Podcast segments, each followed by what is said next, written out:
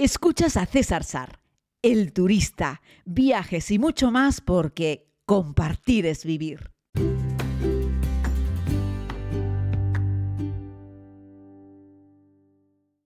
Muy buenos días a todos y a todas, querida comunidad. Bienvenidos a este nuevo podcast de viaje desde la Isla Bonita, desde la Isla de La Palma que por cierto es una isla que, bueno, como ya lo he seguido contando, pues alcanzó yo creo que su máximo momento de exposición pública al planeta entero el año pasado, cuando en septiembre del año pasado entró en erupción el volcán que se encuentra en la zona de, de Cumbre Vieja.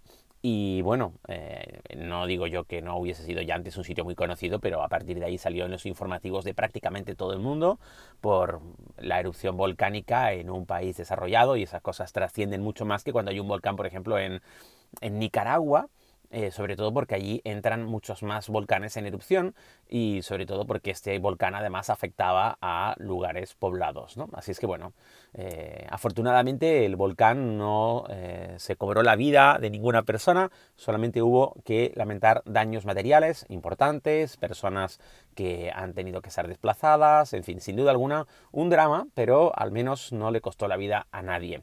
Estoy en la isla de La Palma acompañando, como saben, a la Federación Española de Deportes de Montaña y Escalada, 280.000 federados en España, una representación de algunas de las federaciones del país han venido aquí por su centenario a precisamente promocionar la isla de La Palma como un destino perfecto para caminar, para andar, para disfrutar de las actividades al aire libre, de la naturaleza, de las montañas. La Palma es una de las islas del archipiélago con mayor número de senderos y mayor número de espacios por los que poder caminar, además de una forma arreglada, ordenada. Hay un tocho espectacular, hay una guía muy buena sobre los senderos de La Palma con todo tipo de información, no solamente detalles prácticos sobre dificultad, duración, punto de entrada, punto de salida, tiempo medio para hacerla, eh, desnivel, etcétera, sino esa misma guía te encuentra también pues el tipo de flora que te vas a encontrar, la fauna que hay, dentro de ellas especificidades, por ejemplo, para las aves, un poco de historia geológica sobre el lugar, un poco de historia general sobre la isla, un poco de historia sobre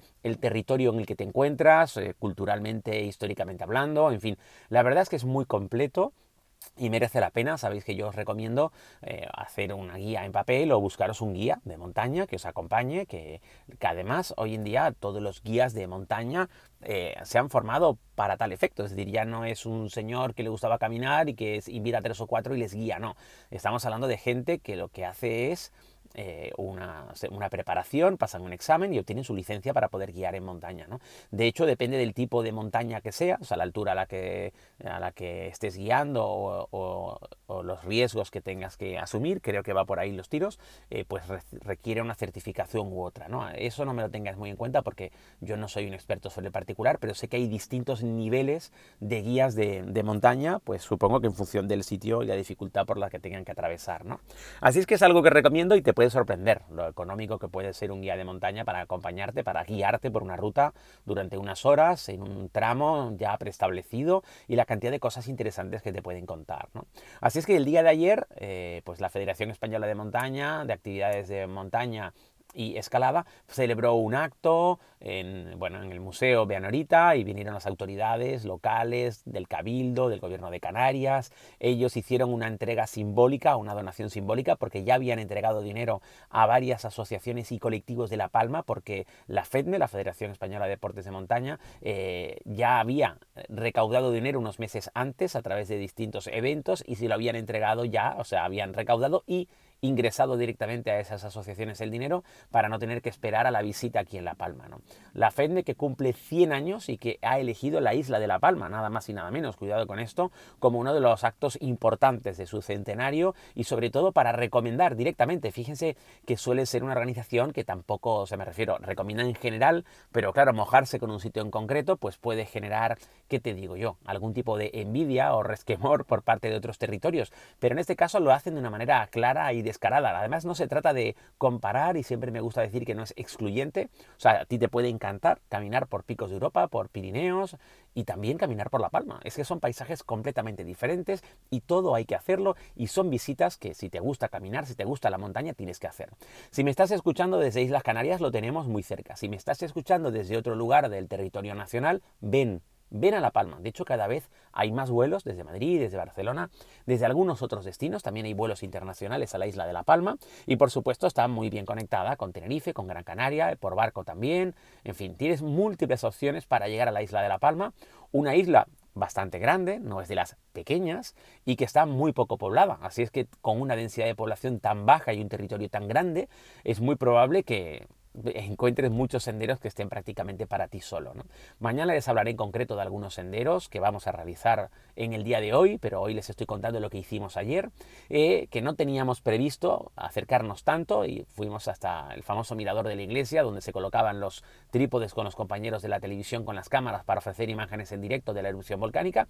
Fuimos a esa misma localización, la verdad es que impacta, está relativamente cerca, puedes ver los diversos conos volcánicos que tiene el nuevo volcán, porque es espectacular aquello era una pequeña tachuela, una, lomita muy pequeña y de repente se convirtió en una gran montaña, en un volcán precioso, la verdad, todo hay que decirlo, y dejó pues una lava, una colada de lava también increíble, llevándose por encima barrios completos, plantaciones y llegó hasta el mar. Hoy en día la imagen es como un negro sobre verde porque atraviesa mucha zona de platanera, la imagen no deja de ser eh, sin duda alguna muy llamativa, pero luego nos llevamos la sorpresa de que la Consejería de, Medio Ambiente del Cabildo Insular de, La Palma, entendiendo que los visitantes que están aquí son pues la Federación Española de, Deportes de Montaña y Escalada, eh, o sea que es una gente muy relacionada precisamente con el mundo de los senderos y de la montaña, pues eh, nos acompañaron y nos dieron acceso eh, al área de exclusión, a la zona a la que no se puede llegar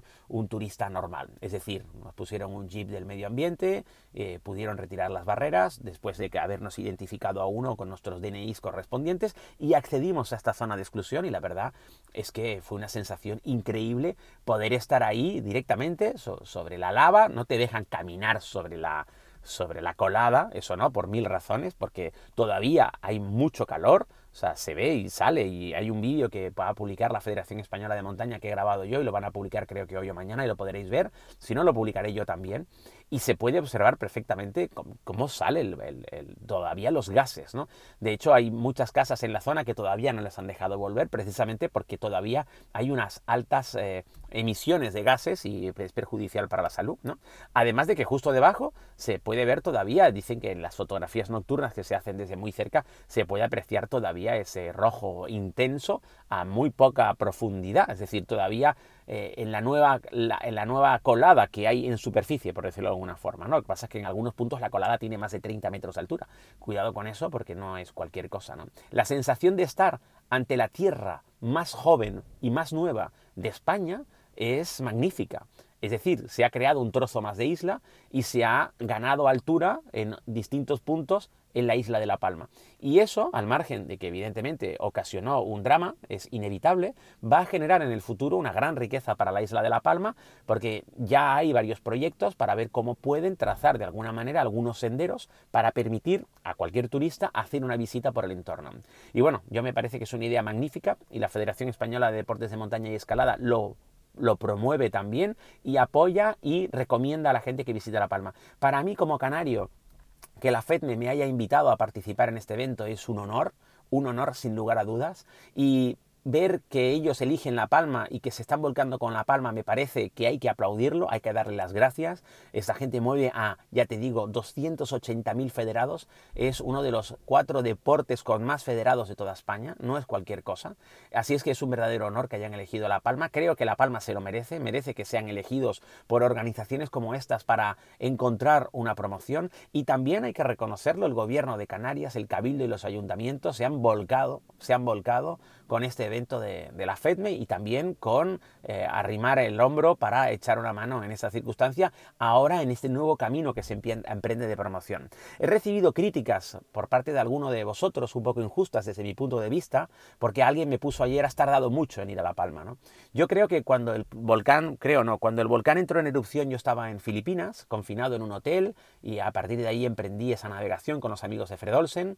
Llegué a Canarias, estuve solo cinco días antes de irme a Reino Unido. En ese hueco podía haber ido a La Palma. Pero yo no tenía nada que hacer en La Palma en ese momento. En ese momento en La Palma había personas que estaban disfrutando del espectáculo, que a mí me parece muy bien, yo no lo voy a juzgar, pero muchas de esas personas sí eran juzgadas por otras que entendían que no tenían que estar allí, que estaban como molestando, que no era el tiempo, que no era el momento de estar curioseando. Bueno, eso es muy discutible, ¿eh? porque se produce una erupción volcánica en la que no hay muertos y es un espectáculo de la naturaleza, aunque solo sea para tener la sensación y poder entrar en la conciencia de que vivimos en una isla volcánica. Estar frente a un volcán en erupción en nuestra propia tierra puede servir para que empecemos a valorar lo importante que es no construir en según qué lugares, porque evidentemente es peligroso porque hay zonas que son de alto riesgo en el caso de una erupción volcánica. ¿no?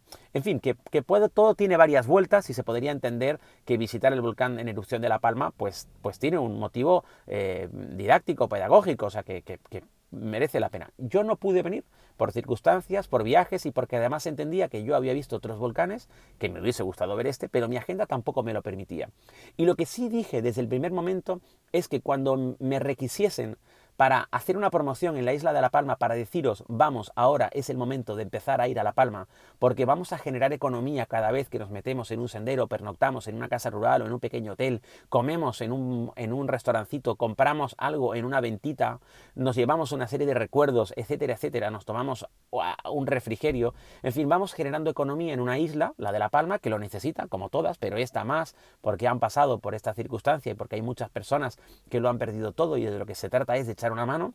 Y yo creo que ahí es donde estoy y es donde debo estar y es donde me encuentro en estos momentos, hablándoles desde la isla de La Palma. Así es que bueno, a todos los que os dedicáis a juzgar a los demás, eh, me, me gustaría preguntarme, ¿qué hacéis vosotros? Si es que hacéis algo.